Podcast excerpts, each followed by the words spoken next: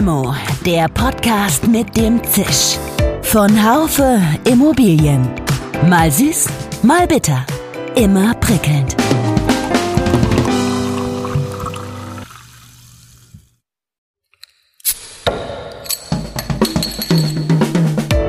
Limo, der Podcast mit dem Zisch. Von Haufe Immobilien. Mal süß, mal bitter. Immer prickelnd. Herzlich willkommen, liebe Hörerinnen und Hörer, zu einer neuen Folge von Limo, dem Podcast von Haufe Immobilien. Trockenheit, Hitze, Starkregen, die Auswirkungen des Klimawandels sind spürbar geworden und sie werden sehr wahrscheinlich weiter zunehmen. Nein, wir sprechen in unserem Immobilienpodcast nicht übers Wetter. Aber es ist höchste Zeit, dass sich Städte, Quartiere und damit Gebäude auf diese extremen Wetterphänomene vorbereiten. Die Begrünung von Dächern und Fassaden ist eine Möglichkeit. Deshalb habe ich heute einen Experten zur Dach- und Fassadenbegrünung zu Gast. Der Biologe Dr. Gunther Mann ist Präsident des Bundesverbands Gebäudegrün und das Thema begleitet ihn seit seinem Studium schon fast 30 Jahre. Er lässt uns an seiner Passion teilhaben und verrät, warum mehr Grün einfach gut ist. Ich kann aufs Dach steigen, habe den Gemeinschaftsdachgarten, treffe andere Leute, kann Urban Farming machen, habe da Sandkasten, habe da einen Rasen drauf. Also ich habe weitere Nutzfläche und ich habe den Grund und Boden ja schon mal für viel Geld, vor allem in den Großstädten, gekauft. Und wenn ich auf dem Dach diese Fläche verschenke, die ich schon mal gekauft habe, ja, da bin ich fast selber schuld. Ich bin Iris Jachertz, die Chefredakteurin des Branchenmagazins DW, die Wohnungswirtschaft. Hallo, Herr Dr. Mann, schön, dass Sie heute mein Gast sind und wir uns über grüne Themen heute unterhalten dürfen. Hallo Frau Jarras, freut mich, dass Sie das Thema aufgegriffen haben und dass ich dabei sein darf. Ja, Sie begeistern sich für grüne Fassaden und Dächer.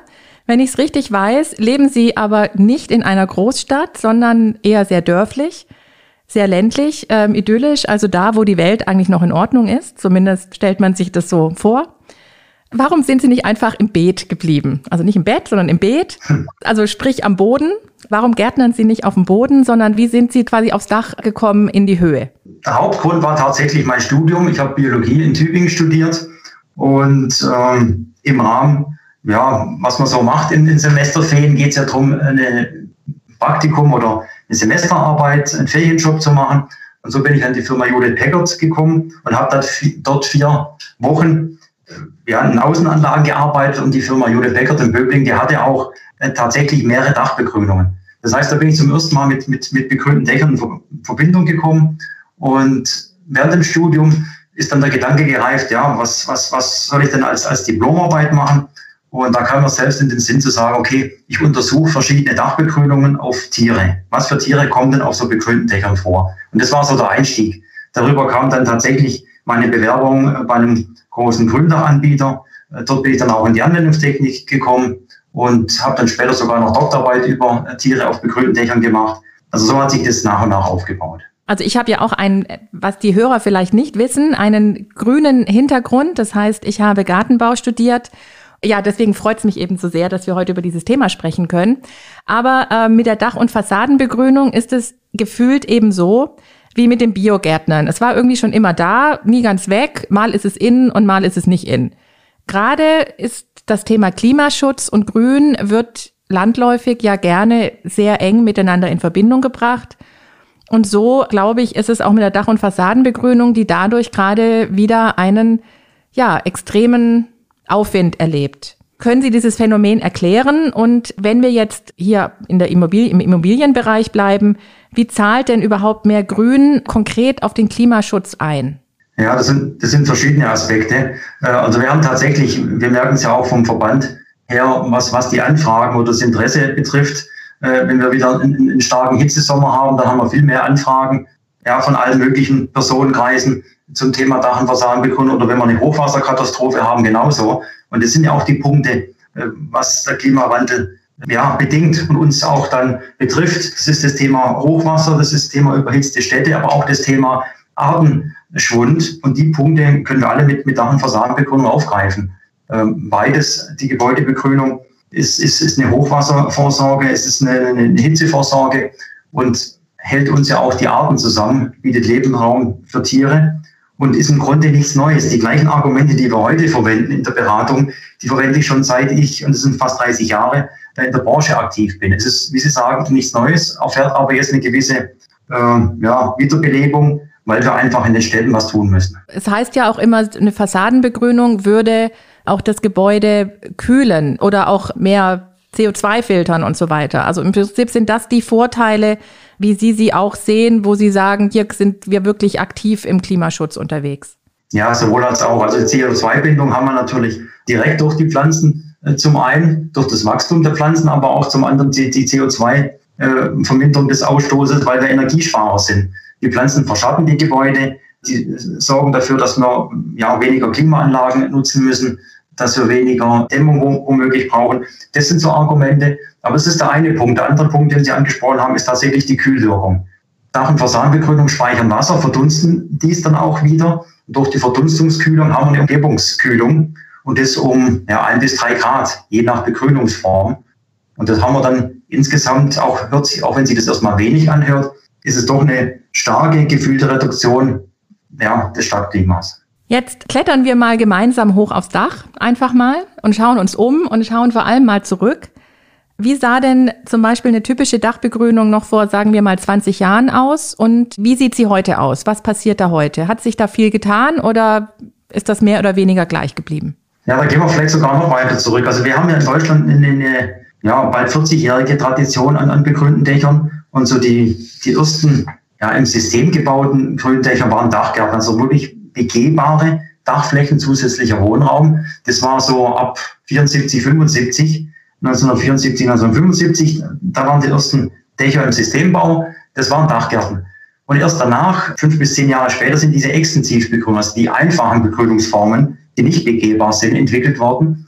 Und so vor 20 Jahren, was Sie angesprochen haben, da haben wir tatsächlich eher eine Dominanz von diesen einfachen Extensivbegrünungen. Eher so ein ökologischer Schutzbelag, kurz und knapp äh, aufs Dach gebracht, weil es eben auch Bauauflagen waren. Ja, eher so ein bisschen, ja, Frage Luxus oder Notwendigkeit.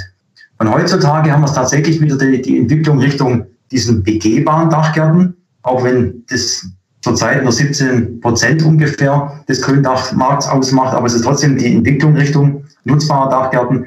Aber wir haben auch im extensiven Bereich viel mehr Abwechslung. Wir haben verschiedene Aufbauhöhen, wir haben sogenannte Biodiversitätsgründächer, wir haben die Kombination von Photovoltaik mit Gründach, solche Solargründächer.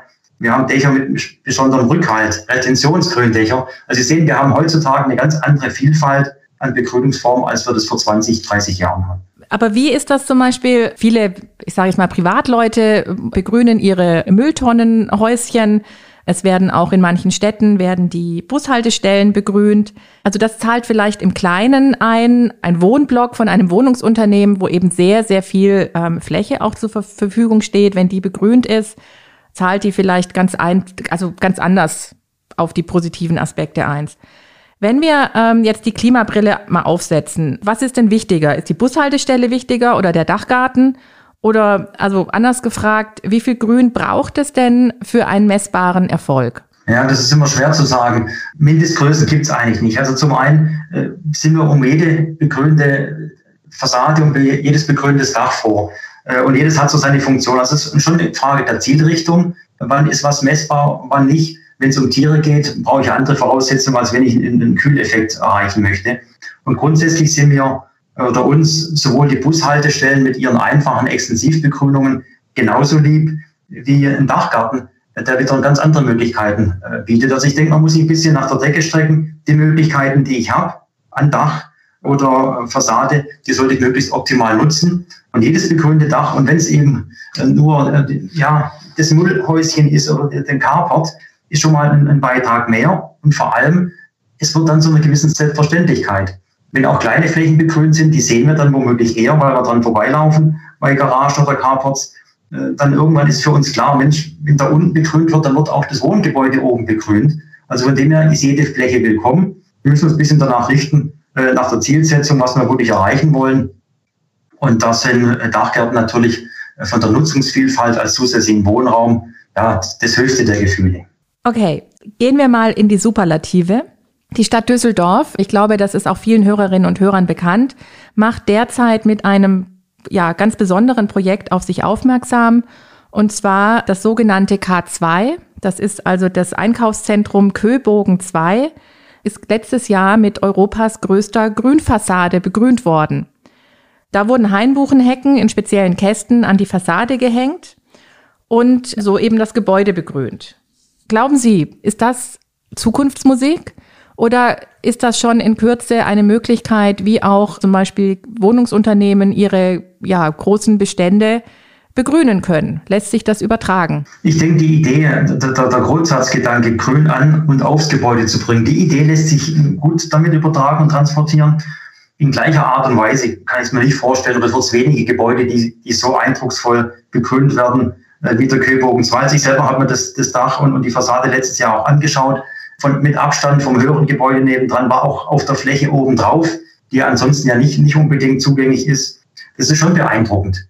Und das, wir sind froh um solche Objekte, solche ja, Leuchtturmprojekte, die, die viel Strahlkraft haben.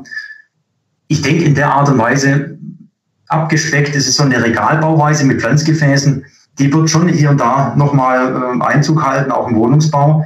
Äh, wenn man sich ältere Gebäude anschaut, äh, egal in welchen Großstädten, da gab es ja sowas ähnliches schon. Das ist ja nicht ganz neu, wo es dann eben auch größere Balkone gab, die vorgelagert Pflanzgefäße haben, die reich äh, bepflanzt waren. Also ähnlich, ja, sage ich jetzt mal, gab schon und wird es wieder mehr geben, weil ja, viele erkannt haben, wir brauchen mehr Grün ans Gebäude. Also von dem her denke ich schon, das ist ein ganz wichtiges Beispiel und es wird Nachahmer finden, aber im reduzierten Maße.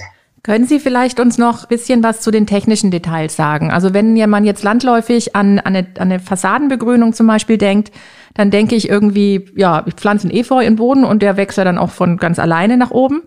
Im schlimmsten Fall zerstört er noch meine Fassade.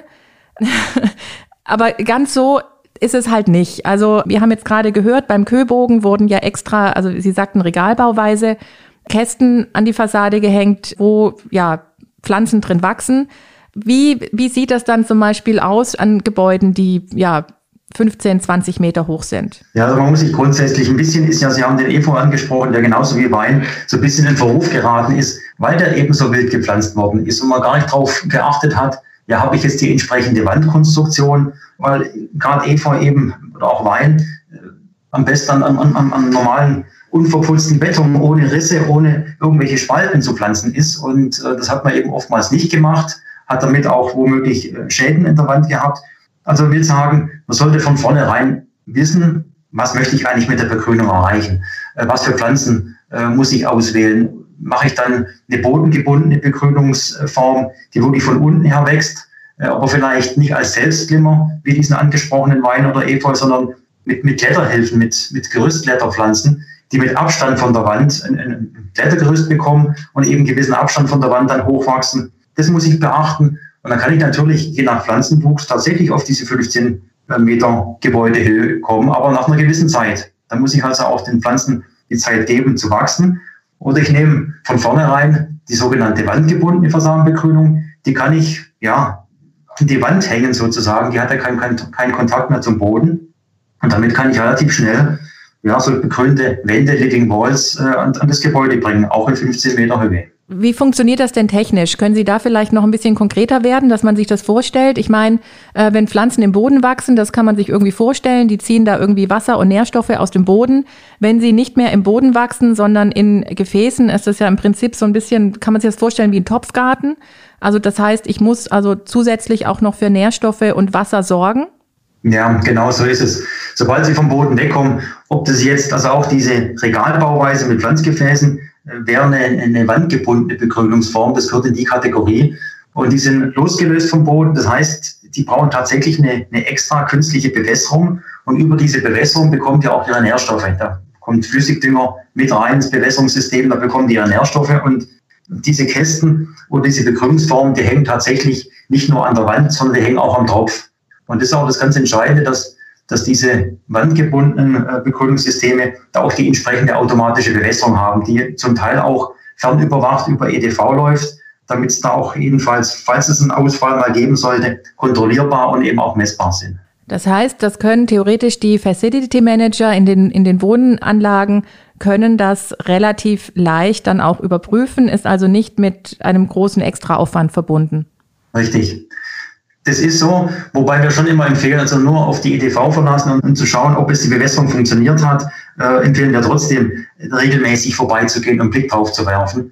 Äh, das die Sichtkontrolle ist immer noch die beste, also das ist nicht zu vernachlässigen. Und solche wandgebundenen Begrünungsformen, die werden auch äh, einen Pflege- und Wartungsvertrag mit, mit sich bringen. Da wird kein Anbieter einfach nur sagen, hier, nimm ein System, häng es an die Wand, äh, sondern da wird auch darauf geschaut, dass da auch ein, ein Wartungsvertrag dabei ist. Okay, wenn, wir hatten es vorhin schon mal ganz kurz, das Thema, die landläufige Meinung ist, Fassadenbegrünung macht meine Fassade kaputt und ähm, hebt meine Dachziegel hoch und so weiter. Welche Argumente haben Sie denn, wenn Sie damit konfrontiert werden? Wie nehmen Sie den Menschen die Angst vor einer Fassadenbegrünung? Ja, es betrifft ja zum einen die Fassade, aber auch die Dachbegrünungen. Das sind so typische Vorurteile, dass es die Wand und, und, und das Dach kaputt macht oder dass wir Ungeziefer ins Haus bekommen und was weiß ich was alles ist es manchmal schwer, solche Vorurteile zu entkräften. Natürlich sagen wir, bei fachgerechter Planung und Ausführung und Pflege passieren viele solche Dinge nicht. Äh, und es ist tatsächlich so, wenn ich im Vornherein wirklich, wie schon gesagt, mich darauf einstelle, ich, wenn ich weiß, was ich will, dann wähle ich die entsprechenden Pflanzen aus. Dann, dann weiß ich auch, an die Wandkonstruktion äh, kann ich nur das und jenes pflanzen, muss mit Blätterhilfen oder ähnliches rangehen. Und wenn es dann auch noch fachgerecht ausgeführt wird und später auch gepflegt, dann habe ich normalerweise diese Schäden nicht. Und beim Dach gibt es ja sogar die Möglichkeit, äh, Leckortungsverfahren zu nutzen, um, um Dachundichtigkeiten früh zu erkennen. Also im Grunde haben wir da auch technische Möglichkeiten.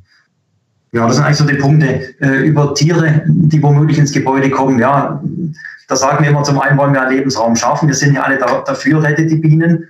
Und wenn die natürlich an der Fassade oder auf dem Dach einen Lebensraum findet, dann wird die nicht unbedingt jetzt äh, eher zufällig auch mal ins Haus kommen, aber nicht gezielt.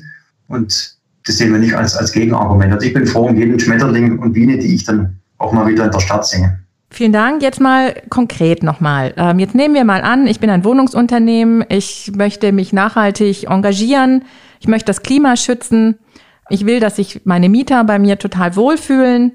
Jetzt ist das aber natürlich ein hehres Ziel und aus reinem Goodwill wird das unter Umständen aber kein Wohnungsunternehmen durchführen oder sehr wenige. Also es muss sich für mich auch irgendwie lohnen brechen Sie mal eine Lanze und überzeugen Sie mich oder mein Wohnungsunternehmen, wie passt mein ja, ökologischer Nachhaltigkeitsgedanke mit der Wirtschaftlichkeit zusammen?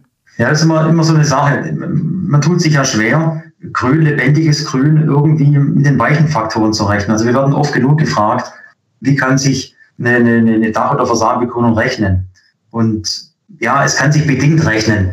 Aber man muss, wenn man die weichen Faktoren, Faktoren auch sieht, es schafft ein, ein Umfeld, das mit nichts zu bezahlen ist. Also wenn ich mir dann tatsächlich ein Quartier vorstelle, äh, und das wäre für mich idealerweise, fängt ja schon mit einer, mit einer begrünten Tiefgarage an, was ja heute aber auch sehr, sehr häufig ist, um Platz zu sparen. Ich habe die begrünte Tiefgarage mit, mit, mit Spielplätzen auch drauf, also nutzbare Fläche. Dann habe ich äh, punktuell an der Fassade hier und da Fassadenbegrünung hochranken. Das muss nicht flächendeckend sein, aber es kann hier und da mal ein, ein Strang sein, der einfach optisch was hergibt. Und wenn ich dann einen Schritt weiter gehe, dann gehe ich, gehe ich aufs Dach, dann habe ich einen Gemeinschaftsdachgarten, den ich auch mitten in der Stadt machen kann, wo ich eben diese begrünte Tiefgarage womöglich nicht habe. Aber ich kann aufs Dach steigen, habe den Gemeinschaftsdachgarten, treffe andere Leute, kann irgendein Farming machen, habe da Sandkasten, habe da einen Rasen drauf. Also ich habe weitere Nutzfläche und ich habe den Grund und Boden ja schon mal für viel Geld, vor allem in den Großstädten, gekauft. Und wenn ich auf dem Dach diese Fläche verschenke, die ich schon mal gekauft habe, ja, da bin ich fast selber schuld. Ähm, ich kann damit nochmal weiteren, ein weiteres Argument für ja, Käufer und Mieter schaffen äh, und habe vielleicht weniger Mieterwechsel, weil das Wohnumfeld passt. Das wären so für mich die, die wichtigsten Argumente. Natürlich kommt noch dazu, ich spare ein bisschen was an der gesplitteten Abwassersatzung, wenn ich ein grünes Dach habe. Ich habe vielleicht ja von, von, der, von der Kühlleistung her einen Vorteil und brauche weniger Energie im Gebäude. Das Dach hält auch mit Begrünung länger als ohne Begrünung. Ich muss also später reparieren und sanieren. Das sind so weitere Argumente die aber unter Umständen nicht ganz unwichtig sind. ja, genau. Wie stehen Sie denn dazu? Grüne Energie heißt ja oft ähm, in den Städten auch, Solarzellen auf die Dächer zu packen. Geht das denn zusammen mit einer Dachbegrünung oder stehen sich da zwei, ja, zwei Fronten gegenüber? Da stehen sich eher von den, von den, wie soll ich sagen, von denjenigen, die, die womöglich Material verkaufen, zwei Fronten gegenüber. Aber nicht von der Sache an sich.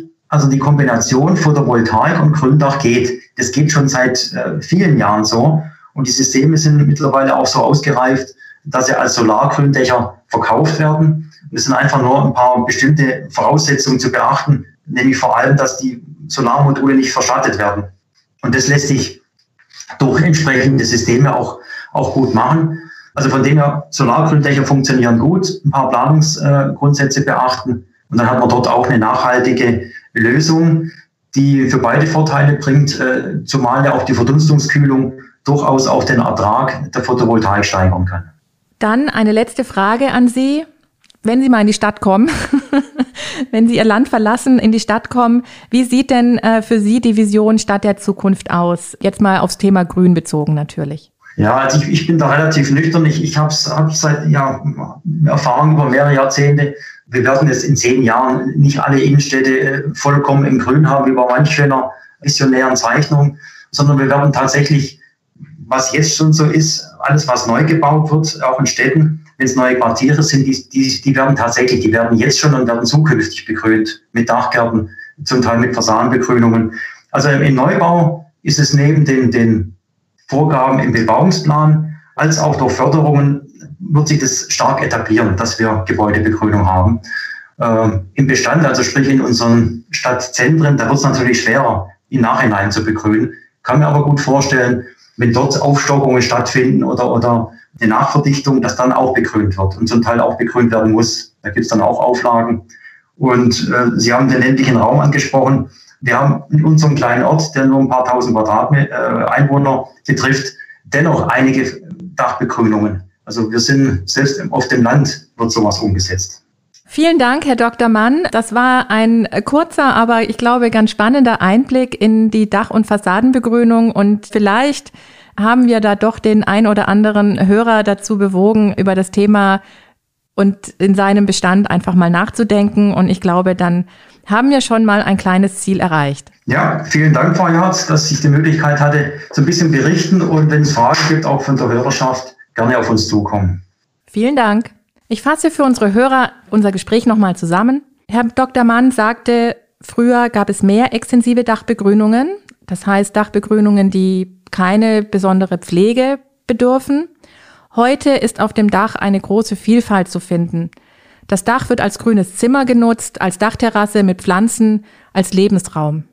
Und jede noch so kleine begrünte Fläche ist gut, egal ob sie extensiv oder intensiv begrünt ist, ob wir vom Müllhäuschen sprechen oder eben vom Dach eines Wohngebäudes.